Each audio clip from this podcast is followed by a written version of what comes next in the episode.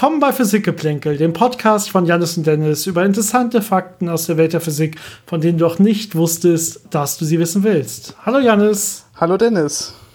Na, immer noch über Skype mit dir verbunden. Immer noch. Du siehst ja. aber sehr gemütlich auf deiner Couch sitzend aus. Ja, man kriegt da Übung mit der Zeit. Gutes Sitzfleisch entwickelt, mhm. ja. Sehr gut. Also man, äh, man merkt schon die Probleme vom vielen Sitzen zu Hause, wenn man wirklich die ganze Zeit im Homeoffice ist. Ich meine, wenn man sonst äh, irgendwo arbeitet, läuft man ja zwischendurch mal rum, holt sich einen Kaffee oder so. Und das hier halt nicht so wirklich gut machbar. Deswegen merkt man da schon einen Unterschied.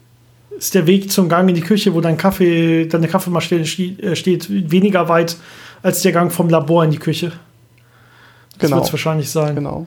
Kurz zur Einordnung: äh, Wir drehen das jetzt heute am 17. Mai. Äh, es wird ein paar Wochen später, glaube ich, ausgestrahlt. Ich schätze zwei Wochen später, also nicht so viel später, aber so ungefähr zur Einordnung.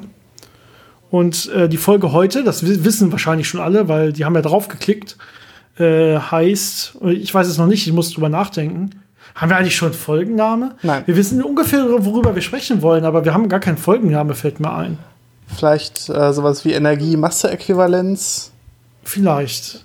Genau, uns ist nämlich aufgefallen, dass wir, also wir dachten, wir waren uns beide eigentlich extrem sicher. Wir haben über die Äquivalenz von Masse und Energie, also sowas wie E gleich mc Quadrat, Einsteins berühmte Formel und all das, was, was damit zusammenhängt, darüber haben wir auf jeden Fall schon oft geredet und wir haben auf jeden Fall auch schon eine Folge dazu. Ähm, dann hat uns eine Frage erreicht, genau dazu, und zwar von Nick über äh, die E-Mail-Adresse physikgeplänkel.gmail.com äh, Physikgeplänkel zusammengeschrieben, Geplänkel mit AE. Vielen Dank dafür. Ja, uns ist aufgefallen, wir haben dazu noch gar keine richtige Folge. Wir haben es ein paar Mal hier und da angesprochen und wir haben eigentlich ein bisschen vorausgesetzt, dass das jeder mal gehört hat. Wir haben nämlich, relativ lange ist es schon her, eine Folge, die heißt Fehlvorstellungen in der Physik. Und da haben wir mal über Fehlvorstellungen zu E gleich mc Quadrat geredet wie Leute in Wirklichkeit, äh, dass das in Wirklichkeit nicht die ganze Formel ist und dass da in Wirklichkeit noch der Viererimpuls irgendwie mit drin steht. Aber wir haben eigentlich ja komplett vorausgesetzt, dass man das schon mal gehört hat und dass man weiß, was das bedeutet. Aber äh, jetzt haben wir darüber geredet und haben gesagt, ja, das ist auf jeden Fall ein Podcast-Thema, was wir auch so äh, in unserer Reihe quasi haben sollten. Und äh, dementsprechend werden wir heute auf jeden Fall darüber sprechen und dann auch ein bisschen, ja, wie das Ganze dann äh, zusammenhängt mit der speziellen Relativitätstheorie, mit der allgemeinen Relativitätstheorie und so weiter. Äh, kurz vorweg, bevor wir damit starten, hat uns noch eine andere Frage erreicht. Der habe ich auch schon, die hat uns über Instagram erreicht, Physikgeplänkel äh, auf Instagram. Und der habe ich auch schon, oder Manuel hat uns das geschrieben, vielen Dank dafür. Da hatte ich schon eine Nachricht zurückgeschrieben, eine kleine Antwort. Aber wir dachten, es ist spannend genug, dass wir das hier auch noch mal ganz kurz äh, diskutieren. Deswegen lese ich einfach noch mal die Frage vor. Ähm, Manuel schreibt, warum bricht Licht, wenn es in äh, eine Linse eintritt, aber nicht, wenn es austritt? Und dann hat er auch geschrieben, warum, was, was er denkt, warum das so ist, was an der Stelle, glaube ich, ein bisschen falsch war. Deswegen können ja Janis und ich einfach mal kurz darüber diskutieren. Janis, du kannst darüber sprechen. Ich habe nämlich die Antwort verfasst. Das heißt, ich kann hier einfach meinen Antwort jetzt ablesen. ja, ich mache vielleicht den Einleitungsteil kurz dazu. Ich glaube, das Problem ist, dass es aus vereinfachten Darstellungen kommt, äh, wo so eine Linse gezeichnet wird und der Lichtstrahl gezeichnet wird und der dann äh, ja am Anfang der Linse quasi anfängt, sich äh, anders zu bewegen, also zu brechen und dann quasi einfach dieser Lichtstrahl durch die Linse durchgehend gerade gemalt wird, wie er dann zu seinem Fokuspunkt irgendwo geht. Und äh, das ist halt das Problem, wenn man das nicht wirklich detailliert zeichnen möchte, äh, wo wirklich an jeder Grenzfläche eine Brechung stattfindet, sondern wenn man das wirklich einfach vereinfacht und dann kommt es äh, ja leider durch Vereinfachung manchmal zu solchen äh, Fehlvorstellungen dabei. Genau, das heißt, es stimmt so gar nicht, ja. Also das Licht bricht sowohl beim Eintritt in die Linse als auch beim Austritt in die Linse. Äh, man braucht eigentlich das allgemeine Konzept der Brechung hier nur. Das heißt, eine Brechung findet dann statt, wenn ich äh, das Medium wechsle. Das heißt, das neue Medium hat einen anderen Brechungsindex als das alte Medium. Das heißt letztendlich, dass die Lichtgeschwindigkeit in dem neuen Medium anders ist als in dem alten Medium und deswegen äh, wird sich das Ganze dann ein bisschen anders äh, fortbewegen. Und äh, jetzt gibt es diesen Übergang sowohl von einem optisch dünnerem zum optisch dichteren Medium, das heißt, der Brechungsindex wird größer, oder es gibt es andersrum von einem dichteren zum dünneren Medium. Das heißt, wenn ich jetzt zum Beispiel so eine Linse habe in Luft, Dann gibt es beim Eintritt diesen Übergang vom optisch dünneren zum dichteren Medium und beim Austritt würde das dann der Übergang sein von inneren der Linse nach draußen, vom dichteren zum dünneren Medium. Und äh, wenn ich jetzt keine Licht Linse habe, sondern sagen wir, ich habe einfach eine flache Glasscheibe oder sowas, äh, dann würde einfach quasi nichts passieren. Und jetzt habe ich meinen Lichtstrahl einen kleinen Winkel, mit dem es auf so eine äh, Glasscheibe trifft dann würde sich dadurch einfach nur so ein paralleler Strahlversatz ergeben. Aber auch der, der Winkel, mit dem das Licht wieder rauskommt, der würde sich nicht ändern. Im Prinzip, weil diese beiden Effekte sich genau wegheben. Ja, wir haben eine Brechung äh, von dichter, äh, von, ja, von dünneren ins dichtere, dann von demselben dünneren, äh, dichteren ins selbe dünnere. Jetzt bin ich selber verwirrt. Aber auf jeden Fall hebt sich das genau auf bei so einer Glasscheibe letztendlich und da haben wir keine Brechung. Die kommt jetzt erst dahin, dass das Ganze so schön gebogen ist wie bei einer Linse. Das sorgt ja einfach dafür, wir haben ja nicht nur ein Photon, was jetzt hier oder einen kleinen Lichtstrahl, der jetzt hier drauf tritt, sondern wir haben ja ganz, ganz viele Photonen und ein paar treffen bei der Linse ein bisschen weiter oben auf, ein paar ein bisschen weiter unten. Und da die Linse gebogen ist, laufen die einen ein bisschen länger, bis sie überhaupt diesen Übergang ins dichte Medium haben, ins Glas haben. Und die anderen, die haben das schon vorher, weil die halt genau in der Mitte auftreffen, zum Beispiel. Ja, und deswegen ergibt sich dann letztendlich, dass diese Strahlen, die weiter außen liegen und die, die weiter innen liegen, haben unterschiedliche Brechungen, Brechungswinkel letztendlich. Und dann brechen die halt so schön zum Beispiel hin in Richtung des Brennpunktes der Linse und so. Das kann man sich so denken. Aber das findet natürlich an beiden Grenzflächen statt, sowohl beim Eingang als auch beim Ausgang. Es ist sogar so, wenn ich ähm, zum Beispiel eine Plan äh, plankonvexe Linse habe, das heißt, das Ganze würde normalerweise Licht so schön in den Brennpunkt fokussieren. Dann habe ich an einer Seite hätte ich eine plane Schicht, das heißt sowas wie eine Glasscheibe. Und nur auf der einen, auf der anderen Seite hätte ich diese Wölbung nach außen ähm, dann würde das Licht schön in den, in den Brennpunkt fokussiert und die kann ich jetzt auch umdrehen und dann würde genau dasselbe passieren letztendlich. Das spielt so erstmal gar keine Rolle. Ähm, das hängt auch ein bisschen, man, man designt die Linse in Wirklichkeit ja so, dass das nachher genau das macht, wie es will, mit beiden wenn beide Grenzschichten mit einbezogen sind. Also die beiden Grenzschichten können auch komplett unterschiedlich sein, so dass letztendlich das rauskommt, was man raushaben will. Man kann da so tolle Sachen machen wie asphärische Linsen. Das heißt, die sind nicht gebogen wie eine Kugel, sondern die sind genau so gebogen, dass das nachher rauskommt, was man haben will. Da kann man tolle Bilder mit erzeugen letztendlich. Man kann aber auch sowas machen wie äh, Linsenfehler beheben. Zum Beispiel, wenn man verschiedene äh, Farben im Strahl hat, verschiedene Wellenlängen, dass die dann trotzdem alle in denselben Brennpunkt äh, fokussiert werden und so weiter, was eigentlich nicht passieren würde. Naja, also ich glaube, damit haben wir die Frage einigermaßen beantwortet. Äh, Janis nickt einfach ja, nur. Zufrieden. Falls nicht, schreibt uns einfach gerne nochmal. Da können wir auch eine längere Folge zu machen. Das war jetzt ja wirklich relativ schnell. Wobei ich glaube, Linsenfehler ist jetzt auch nicht das große Thema, was so interessant ist für eine ganze Folge. Wenn wir bisher noch keine Folge zu E gleich mc Quadrat haben, dann können wir in der Tat wahrscheinlich sagen, ah, Linsenfehler muss man hinten anstellen. Das wusste ich so vorher auch nicht. Aber ja, gehen wir doch mal rüber. Gehen wir doch mal zur Äquivalenz von Masse und Energie. Ist doch immer ganz schön, wenn man mit sowas ein bisschen geschichtlich startet. Wie, wann und wie fing denn das Ganze an? Ja, das äh, hat seinen Ursprung genau da, wo auch alles andere Relativistische seinen Ursprung hat. Äh, kurz nach 1900 oder um 1900 rum, äh, wo so diese ganzen Ideen entstanden ähm, mit eben äh, Einsteins äh, Relativitätstheorie, wo er anfing, sich anzuschauen, ähm, ja, wie Energie sich äh, ausbreiten kann und verhalten kann und wie Masse damit zusammenhängt. Äh, und das fing eigentlich alles an mit so einer einfachen Beobachtung, wie sich die Masse eines Körpers äh, verändert, wenn sich die Energie verändert. Das heißt, wenn er Energie abstrahlt. Ja, genau. Also man, man, was Einstein im Prinzip schon vorher gemacht hat, 1905, in der, im Rahmen von, von verschiedenen Sachen, die er zur speziellen Relativitätstheorie gemacht hat, und die spezielle Relativitätstheorie, das muss man jetzt hier an der Stelle nochmal wissen, deswegen sage ich es nochmal kurz, ist jetzt die Theorie, die, uns, die sich damit beschäftigt, wenn man verschiedene Bezugssysteme annimmt. Das heißt, wir können von einem ja, nicht bewegten System in ein bewegtes System zum Beispiel übergehen. Und diese Übergang, dieser Übergang von diesem System, das ist dann die Lorentz-Transformation. Und ähm, ja, wichtig ist jetzt, dass wenn man da Theorien herleitet, ähm, die sollten dann möglichst in allen Bezugssystemen gültig sein. ja, in allen Inertialbezugssystemen, das heißt in allen nicht beschleunigten Bezugssystemen. Und ansonsten macht es physikalisch einfach keinen Sinn. Das war der Grundgedanke davon. Und deswegen hat man jetzt hier nach äh, Gleichungen gesucht, ähm, wo solche Größen ja ähm, invariant sind, das heißt sich nicht ändern unter Lorentz-Transformation. Und was man jetzt kannte an der Stelle war natürlich Energie und Impuls von Teilchen. Und was man vorher schon gemacht hat, ähm, war sich so einen Viererimpuls zu definieren. Und im Prinzip ist das eigentlich nur ein Vektor. Normalerweise ist ja der Impuls ein Vektor. Das heißt, der Impuls ist eine gerichtete Größe, äh, hat zum Beispiel in drei Dimensionen dementsprechend drei Komponenten. Ja, äh, äh Impuls in x-Richtung, in y-Richtung, in z-Richtung zum Beispiel. Und die Energie aber nicht. Die Energie ist eine skalare Größe. Das heißt, man kann zwar jedem ja, Ort im Raum eine gewisse Energie zuordnen. Das wäre dann so eine Art energetisch, äh, energetisches skalares Feld oder so. Aber die Energie an einem Ort hat auch nicht zeitgleich noch eine Richtung oder so, sondern nur einen Wert.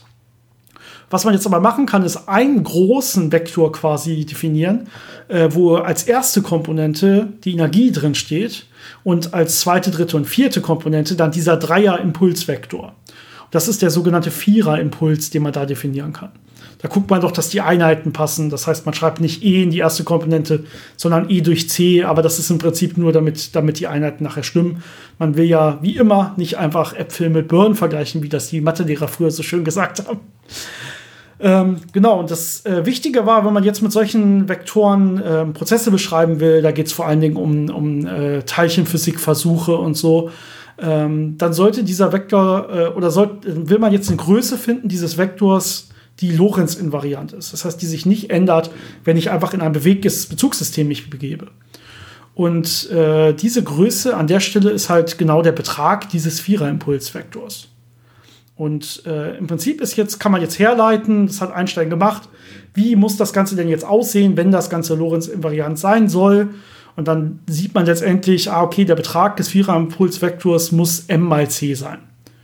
Und das ist eigentlich schon alles. Da steckt alles drin.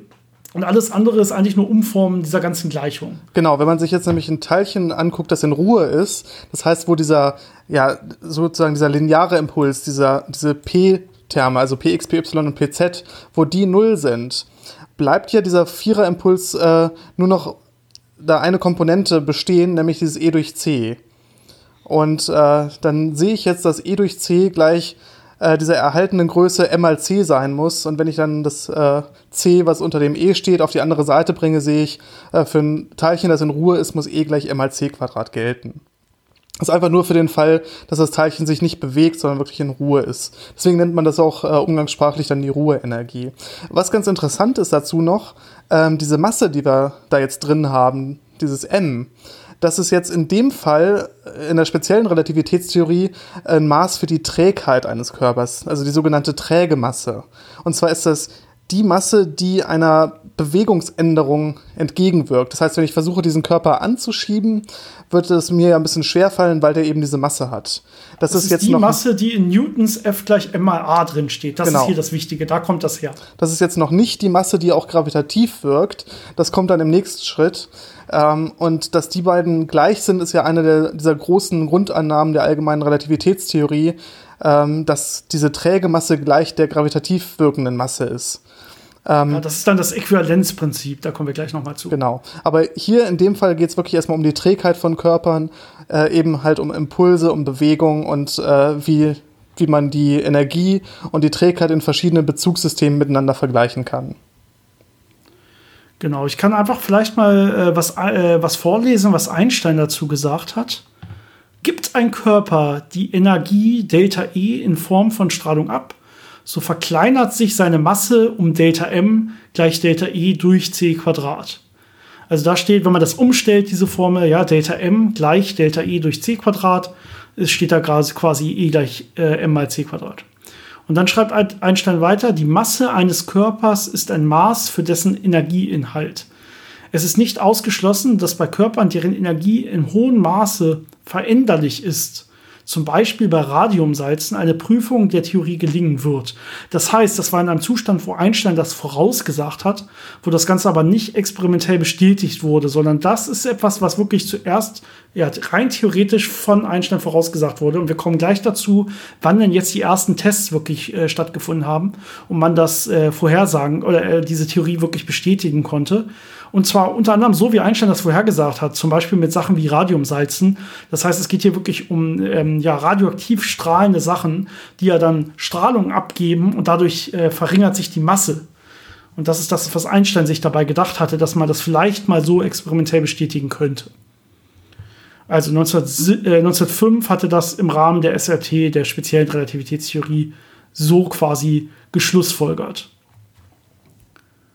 Wenn man jetzt ein bisschen weitergeht, äh, da haben dann natürlich einige Physiker dran gearbeitet und probiert das Ganze zu konkretisieren.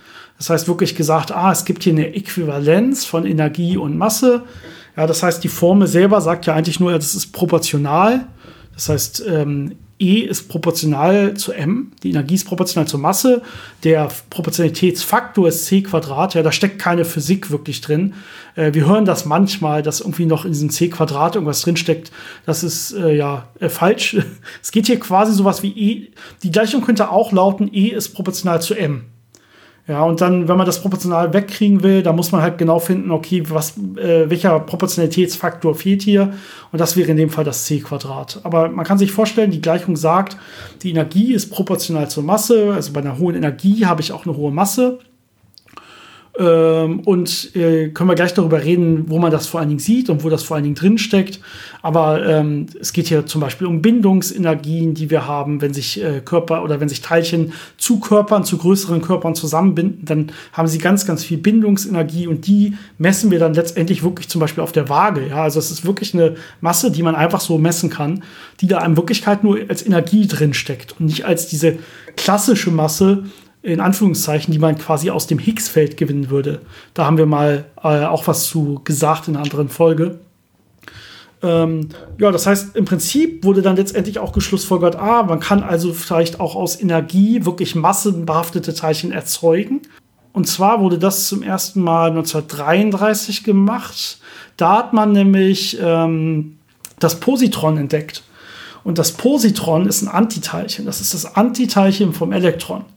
Und das ist jetzt das Tolle, äh, wenn man ein Teilchen und seine Antiteilchen hat und äh, die kombiniert, die zusammenbringt, dann annihilieren die sich. Das heißt, ähm, die lösen sich quasi komplett auf und äh, strahlen ab in reine, als reine elektromagnetische Strahlung, als reine Energie. Das heißt, man kann dann genau sagen, ah, okay, die hatten vorher die und die Ruhemasse und die und den Anteil kinetische Energie und dann kombiniere ich die und die Strahlung, die ich dann messe, die äh, besteht jetzt genau aus dieser Gesamtsumme, sowohl Ruhemasse in m mal c Quadrat plus den Anteil der kinetischen Energie, die die beiden hatten. Und das kam genau hin, ja. Äh, und äh, ein bisschen später hat man es dann auch andersrum geschafft, dass man nämlich, wenn man genug, wenn man eine Strahlung hat, eine elektromagnetische Strahlung, die genug Energie hat, also die zum Beispiel mindestens die doppelte Ruheenergie eines Elektrons hat, das Positron hat dieselbe Ruheenergie wie ein Elektron, deswegen kann man einfach sagen, die doppelte Ruheenergie eines Elektrons hat. Ähm, dann kann ich damit auch wieder so eine Paarerzeugung machen. Das heißt, ich kann ein äh, äh, Positron-Elektron-Paar erzeugen. Das kann man zum Beispiel machen, wenn man Gammastrahlung hat, äh, die energiereich genug ist und äh, dann diese Photonen der Gammastrahlung so an einem Atomkern gestreut werden, dass halt diese Impulserhaltung noch äh, berücksichtigt ist, dann kann man es schaffen, eben aus diesem masselosen Lichtteilchen äh, ein Positron und ein Elektron zu generieren, also wirklich massebehaftete Teilchen zu gewinnen. Ähm, das hat man dann auch beobachtet. Und äh, ein Großteil der Nachweise von diesen äh, Beziehungen, also zwischen Energie- und Masseäquivalenz, aber auch allgemeiner zwischen äh, der Energie und dem Impuls von Teilchen, äh, wir haben ja eben schon erwähnt, ähm, diese E gleich mal c Quadrat, diese Masse-Energie-Äquivalenz ist einfach nur ein Spezialfall von dieser allgemeineren Energie-Impuls-Beziehung. Und ähm, auch das kann man sehr gut nachweisen, wenn man eben genau solche Streuprozesse sich anguckt, wo man äh, die Energie von den beteiligten Teilchen messen kann und äh, die Geschwindigkeit bzw. den Impuls von den Teilchen messen kann. Und dann kann man immer so Bilanzen ziehen und dann sieht man, okay, hier hat sich das genauso verändert, wie es die Theorie vorhersagt. Ja, das ist mittlerweile alles sehr, sehr genau bestätigt. Ja, es gibt immer genauere und genauere Tests, die da gemacht wurden. Und das gilt äh, als eines der ja, Standardexperimente, die gemacht werden, um die spezielle Relativitätstheorie auch zu bestätigen, immer wieder und immer genauer. Und das wurde mittlerweile äh, gemacht bis auf einen Faktor 10 hoch minus 7, glaube ich, war es. Äh, genau, ungefähr ähm, 10 hoch minus 7. Das heißt, man weiß, der ähm, Im Prinzip sowas wie ähm, m mal c Quadrat ist gleich die Ruheenergie bis auf einen Faktor, der sieben Nullen hinterm Komma hat und dann erst die 1. Also man ist sich schon sehr, sehr sicher anhand der Experimente, die man gemacht hat, dass das Ganze stimmt und damit auch die spezielle Relativitätstheorie somit bestätigt ist. Genau, jetzt haben wir über die spezielle Relativitätstheorie relativ viel geredet, ähm, aber wir haben natürlich auch die allgemeine Relativitätstheorie und äh, auch da sollte das ja noch korrekt sein, weil das ja im Prinzip nur eine Erweiterung von der speziellen Relativitätstheorie ist, äh, die jetzt natürlich dann mehr beschreiben soll, vor allem äh, den Effekt von Gravitation und äh, wie sich die Raumzeit krümmt. Und ähm, da ist es so, dass, wie eben erwähnt, die Masse jetzt nicht mehr die träge Masse ist, sondern auch die gravitativ wirkende Masse und dass man dann annimmt, dass das quasi ein und dieselbe Masse ist. Das heißt, die Masse eines Körpers sagt dann sowohl, wie sehr er einer Bewegung sich widersetzt, als auch, wie sehr er gravitativ wirkt. Und im Fall der ART bedeutet es einfach nur, wie sehr er die Raumzeit krümmt. Und ähm, daraus kann man jetzt direkt folgern, dass wenn wir wissen, dass Masse und Energie irgendwie äquivalent sind, dass auch Energieansammlung, die eigentlich keine Masse hat, trotzdem gravitativ wirken kann. Das heißt, wenn ich zum Beispiel jetzt äh, im Extremfall einfach einen ganz großen Haufen äh, Photonen habe, die alle masselos sind und die auf einen ganz kleinen Raum zusammenbringe, werde ich trotzdem eine gravitative Anziehung auf diesen Raumbereich äh, spüren, obwohl da eigentlich gar keine Masse ist, weil eben diese Energie auch gravitativ wirkt, als ob sie äh, der Masse entsprechen würde, die man durch diese äh, E gleich m c Quadrat Formel erhalten würde. Das wird dann äh, natürlich im Rahmen der allgemeinen Relativitätstheorie genauer mathematisch auch spezifiziert. Und das, was man da letztendlich rausbekommt, ist der sogenannte Energieimpulstensor. Das, der sagt uns sowas wie, es gibt nicht nur die Ruheenergie, die jetzt wirklich eine Rolle spielt, sondern es gibt auch noch ganz viele andere Komponenten. Ähm, gehen wir vielleicht gleich noch mal detaillierter darauf ein, aber es ist auch zum Beispiel auch der Impuls, der eine Rolle spielt, jetzt erstmal als ersten Schritt. Und Photonen, also Lichtteilchen, haben auch einen Impuls, obwohl sie keine Masse haben. Ja? Und das heißt, der Impuls ist nicht nur immer M mal V, sondern der kann auch anders sein. In dem Fall zum Beispiel sowas wie H quer K oder so, es spielt keine große Rolle. Wichtig ist, Photonen haben einen Impuls, auch wenn sie keine Masse haben. Und damit stehen sie auch als Komponenten in diesem Energieimpulstensor. Und das ist der, der letztendlich in den Feldgleichungen der allgemeinen Relativitätstheorie steht und der dafür sorgt, dass sich der Raum krümmt. Und deswegen haben wir diese gravitativen Anziehungen. Äh, vielleicht bevor wir diesen Schritt gehen und wirklich uns den Energieimpulstensor mal genauer angucken, äh, bleiben wir erst noch mal ganz kurz bei, dem, bei dieser Energieäquivalenz äh, zur Masse und äh, gucken uns noch ein paar andere Beispiele an, was man so kennt. Denn eine Sache, was man natürlich vielleicht mal gehört hat und was man kennt, ist alles, was mit Kernfusion oder Kernspaltung zu tun hat.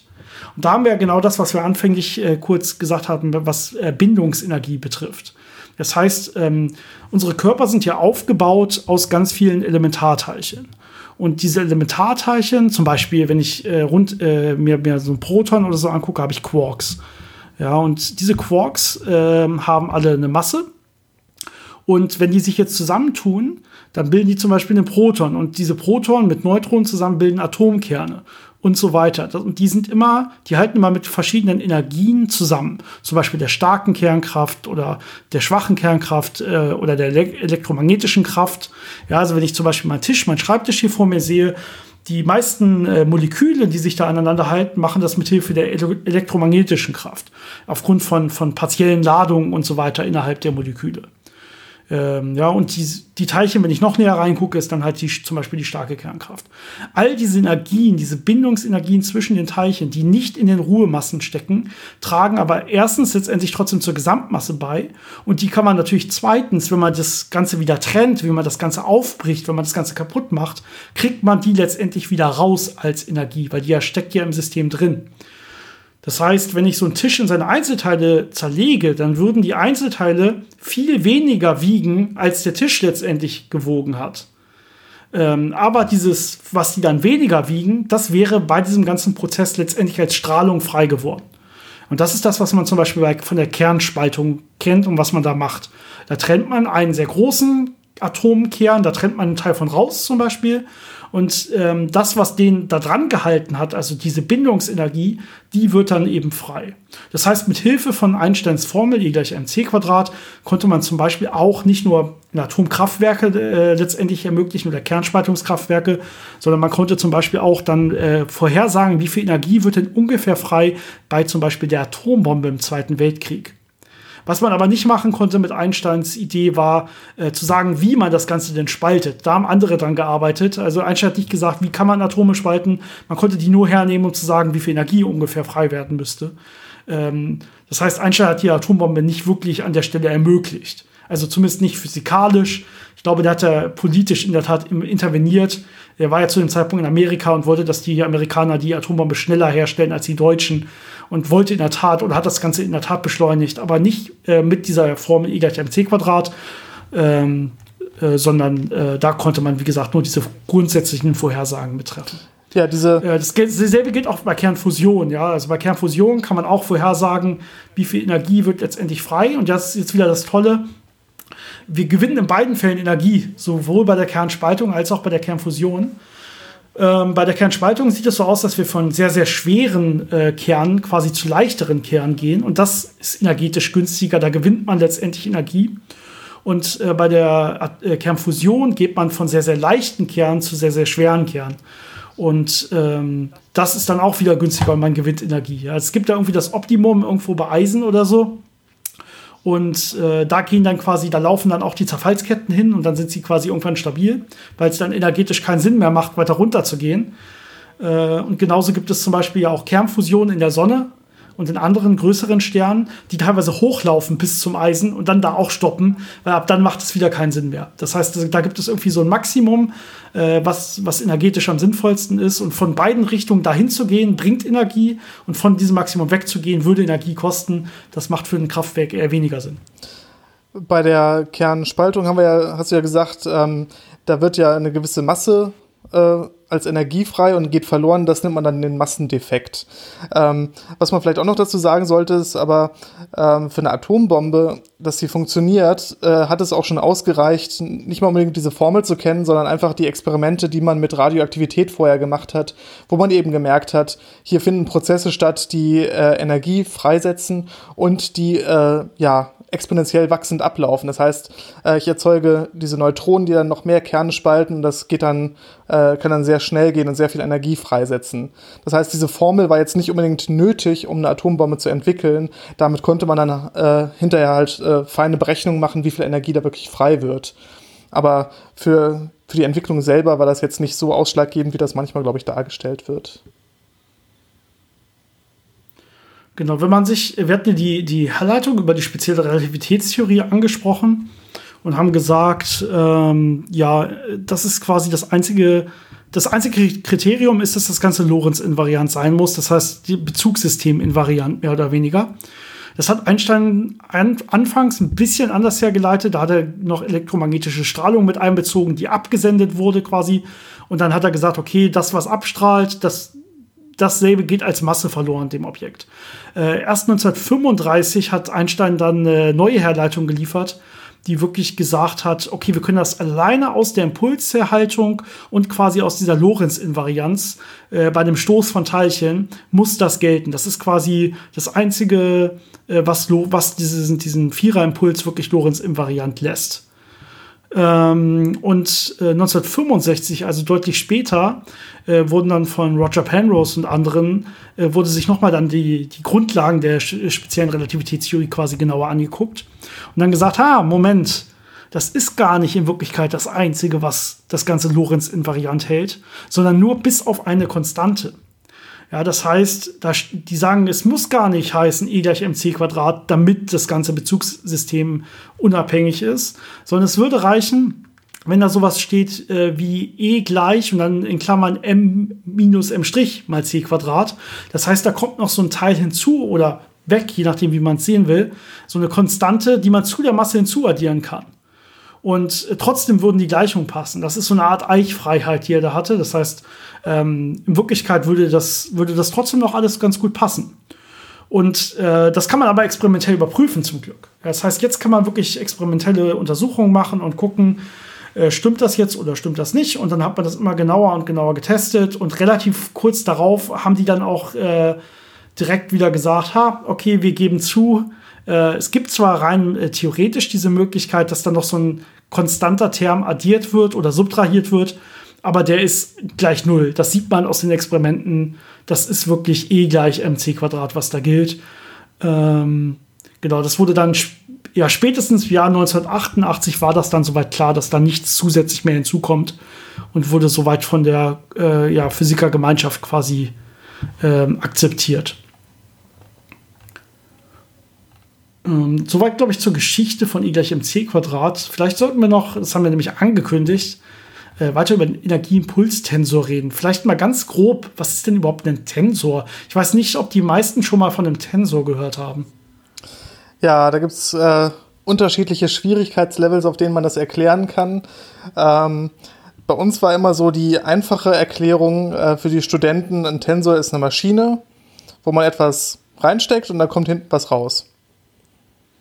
Und das war immer so, dass. Ich weiß, von welchem Professor diese Erklärung genau. kommt, ja. Und äh, im Prinzip bedeutet das einfach, dass ein Tensor eine Art äh, Abbildung ist, eine mathematische Abbildung, wo man zum Beispiel einen Vektor auf einen Vektor abbilden kann oder eben alle möglichen anderen Objekte aufeinander. Ein Vektor hat den, äh, ein Tensor hat den Vorteil, dass der Tensor ähm, Koordinatensystem unabhängig ist oder unabhängig, je nach äh, wie man die Basis wählt. Das heißt, normalerweise kann man zum Beispiel sagen, wir haben unsere, unser kartesisches Koordinatensystem, wie man das vielleicht aus der Schule kennt. In die Richtung ist x, in die ist y, in die ist z. Das lege ich mir so, dass das schön in mein System gerade passt und meine, damit ich mein Experiment damit gut beschreiben kann. Ähm, und dann kann ich da in diesem Koordinatensystem alles, alles ausrechnen quasi. Und jetzt kann es aber sein, okay, vielleicht äh, ist das gar nicht das Sinnvollste, es damit zu beschreiben, sondern ich will das mit einem gedrehten Koordinatensystem beschreiben. Oder ich will es statt in diesen kartesischen Koordinaten, will ich das in einer Art Kugelkoordinaten äh, beschreiben. Ja, das sind dann mit Winkeln und so weiter statt x-Achsen und y-Achsen. Ähm, und da gibt es natürlich noch einen Haufen andere mathematische Ideen, die man sich stellen kann. Und das Gute ist, diese Tensoren werden gar nicht so dargestellt. Das heißt, die haben jetzt nicht so Komponenten wie ein Vektor zum Beispiel, sondern die sind erstmal allgemeiner gehalten. Und äh, jetzt kann man aber den, diesen Tensor quasi auf jede Basis abbilden, die man sich aussucht. Also ich kann jetzt sagen, ha, aber jetzt habe ich diesen Tensor, der ist erstmal allgemein, aber jetzt würde ich mir das gern das Problem mal in dem und dem äh, äh, Koordinatensystem angucken. Und dann bildet dieser Tensor letztendlich, ist dieser Tensor letztendlich nichts anderes als eine Matrix. Und das kann man sich jetzt vielleicht wieder vorstellen. Matrizen kennen wahrscheinlich die meisten wieder aus der Schule. Und das ist nichts anderes als mehrdimensionale Vektoren. Ja, also wir haben normalerweise ein Skalar, das ist nur eine Größe. Dann haben wir einen Vektor, das kann entweder ein Zeilenvektor oder ein Spaltenvektor sein. Kann ich mir entweder nach rechts, also horizontal aufschreiben oder untereinander vertikal aufschreiben. Ähm, und jetzt kann ich mir eine Matrix vorstellen. Die hat Einträge sowohl nach rechts als auch nach unten. Das heißt, so eine 3 Kreuz 3 Matrix hat zum Beispiel dementsprechend neun Einträge. 4 äh, Kreuz 4 Matrix 16 Einträge und so weiter. Das heißt, äh, ein Tensor ist dasselbe wie eine Matrix, wenn ich mir das Ganze unter einem definierten Koordinatensystem quasi angucke. Und so kann man sich das auch ganz gut vorstellen. Das heißt, für die meisten Vorstellungen reicht, auch, reicht es auch aus, wenn ich einfach sage, ein Tensor ist eine Matrix. Und da kann ich dann auch ganz normal die Rechnung, Rechenregeln anwenden, die ich so mit einer Matrix durchführen kann, zum Beispiel. Und das kann ich auch zum Beispiel mit dem Energieimpulstensor machen. Und ähm, im einfachsten Fall ist der einfach eine Matrix, äh, wo ich den Viererimpuls äh, auf der Hauptdiagonalen stehen habe. Das heißt, ich habe äh, als quasi, wenn ich eine Matrix habe, dann hätte die dementsprechend, das wäre eine 4 Kreuz 4 Matrix, also vier Einträge nach rechts und vier nach unten. Äh, spannt das Ganze auf. Und ich hätte dann quasi als äh, ersten Eintrag oben links hätte ich sowas wie E durch C. Das war der erste Eintrag im Viererimpuls. Und die anderen drei, der, die, dieser Diagonale entsprechend von oben links nach unten rechts, wären dann diese drei Impulse in dem gewählten Koordinatensystem. Also zum Beispiel Px, Py, Pz. Ja, und der Rest wäre null. Das wäre so der, die einfachste Form des Energieimpulstensors. Ja, jetzt ist das Problem, gerade in der allgemeinen Relativitätstheorie, dass der Raum nicht immer ganz so schön aussieht, sodass man nicht einfach immer so ein relativ schönes, glattes Koordinatensystem annehmen kann und dann sind wirklich all diese Koordinaten, all diese anderen Koordinaten wirklich null. Das heißt, da kommen dann noch andere Sachen mit rein. Das heißt, wir haben ähm, in Wirklichkeit statt der Energie als erste Komponente sowas wie eine Energie pro Volumen, eine Art Energiedichte. Das heißt, äh, das hängt jetzt auch noch dann zum Beispiel äh, von der Geschwindigkeit ab und sowas, in dem sich das Ganze bewegt. Ja, und äh, dann haben wir Energieströme. Das ist dann vor allen Dingen das, was ähm, auf den, auf den äh, quasi auf der ersten Achse nach unten und nach rechts steht. Also kann man sich einfach vorstellen, steht noch im Energieimpulstensor, sind noch diese ganzen Energieströme mit enthalten. Das heißt, das ist sowas wie äh, Energie pro Volumen mal die Geschwindigkeit. Also Energiedichten mal Geschwindigkeit, mehr oder weniger. Das gleiche hat man auch nochmal für die Impulse. Das sind dann die restlichen Elemente, die wir jetzt noch vernachlässigt haben. Das ist ein sogenannter Impulsstrom. Das heißt, wie sich der Impuls äh, in bestimmten Richtungen verändert. Das spielt dann auch noch eine Rolle. Genau, das heißt, das Ganze kann dann je nach Koordinatensystem, Oval und je nachdem, wie der Raum gerade auch gekrümmt ist, kann das relativ komplex aussehen. Es kann ganz, ganz, ganz, ganz viele Einträge haben, also bis zu 16 Stück. Und all diese Komponenten spielen quasi eine Rolle, äh, weil sie den Raum krümmen und damit auch eine gravitative Anziehung quasi ausüben. Äh, und damit äh, gehen sowohl alle Energien rein, als auch alle Impulse rein und alles anderes, was man sich in dem äh, Zusammenhang noch vorstellen kann. Also sowas wie äh, Drücke, die davon kommen, dass äh, Energiedichten verschoben werden und dann gibt es noch sogenannte Scherkräfte, die damit reinspielen und sowas. Und all das kann letztendlich auch gravitativ wechselwirken, weil das im Energieimpulstensor wirklich mit drin steht. Ja, ähm, vielleicht gibt es noch andere tolle Spezialfälle, die man sich angucken kann. Ähm, also der schönste Spezialfall ist einfach, wo man nur eine Energiedichte hat und keinen Impuls und keine Impulsdichte. Ah, sehr schön. Dann hat man einfach wirklich nur das eine Element links oben in dieser Matrix, wo man das System gut gewählt hat. Und dann ist es relativ einfach. Dann ist es wirklich ja, Standardgravitation, wo ich einfach meine Energiedichte habe oder auch meine Massendichte und dann äh, kann man das schön einfach alles lösen. Ja, eine, ein äh, Spezialfall des Energieimpulstensors, den man noch kennt, ist zum Beispiel der elektromagnetische Feldstärke-Tensor. Und der steckt quasi in den Maxwell-Gleichungen mit drin. Also man kann die Maxwell-Gleichungen, die werden normalerweise geschrieben mit elektrischem Feld und magnetischem Feld. Und die, diese beiden Felder, das hatten wir mal woanders erzählt, die kann man zusammenfassen als elektromagnetisches Feld. Das ist dann nur noch ein Feld. Und dieses eine Feld wird dann halt beschrieben durch den elektromagnetischen Feldstärke-Tensor. Da haben wir auch wieder so einen Tensor. Und das ist im Prinzip nichts anderes als der Energieimpulstensor bei Anwesenheit eines elektromagnetischen Feldes. Das heißt, da haben wir dann je nach Wahl des Koordinatensystems, kann man das wieder als Matrix schreiben.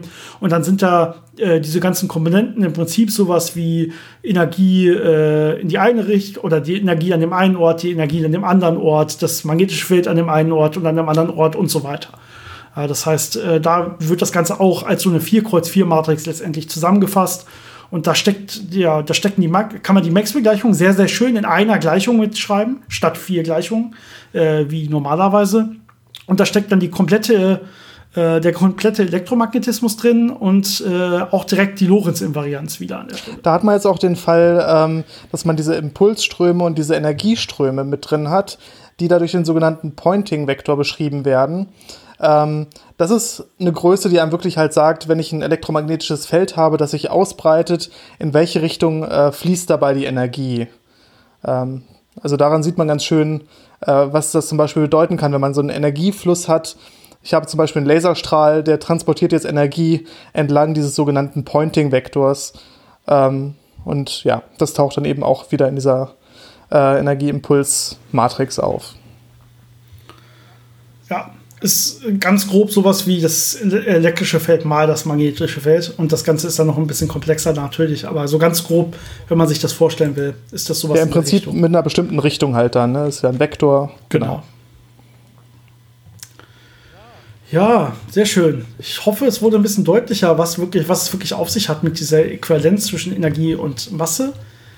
Ähm, Genau, denkt dran, das C-Quadrat machte, hat quasi gar keine Bedeutung. Das muss man sich nur merken, damit die Einheiten stimmen. Man kann ja das Einheitensystem ähm, auch wechseln. Äh, theoretische Physiker machen das genau. ja gerne mit natürlichen Einheiten, wo einfach C gleich 1 gesetzt wird mit ein paar anderen Größen.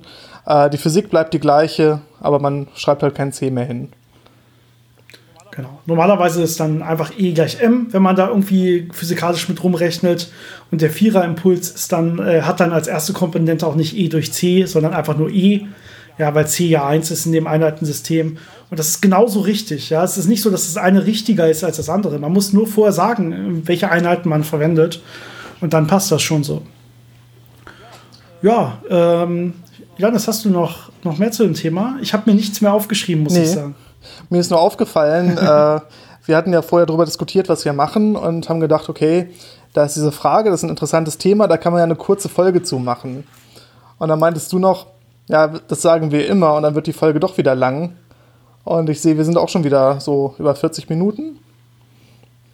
Also ja, ich finde, es geht, weil wir am Anfang noch eine Frage beantwortet haben. Es ist im Verhältnis wirklich mal eine kurze Folge geworden. ich bin überzeugt davon, dass das stimmt diesmal. Ja, ja. Ich erinnere mich an Zeiten. Gut, Janis, wir sehen, uns, wir sehen uns nächste Woche wieder, genau. okay? Ich würde sagen, ich würde sagen, wir machen Schluss für heute. Ach, wird doch zu lang die Folge. Äh, es, ist, es, ist, es ist ja Sonntag und ja, genau, sonst wird es noch länger und ich krieg noch Unrecht. Das kann ich überhaupt nicht ab, deswegen müssen wir jetzt schnell beenden. Sehr tragisch. es ist äh, Sonntag und es ist fast 21 Uhr. Dementsprechend würde ich sagen, ähm, genieß noch die letzten paar Stunden und das letzte, den letzten Rest vom Wochenende und dann sehen wir uns nächste Woche wieder. Okay. Mach's gut, bis, bis dann. nächste Woche.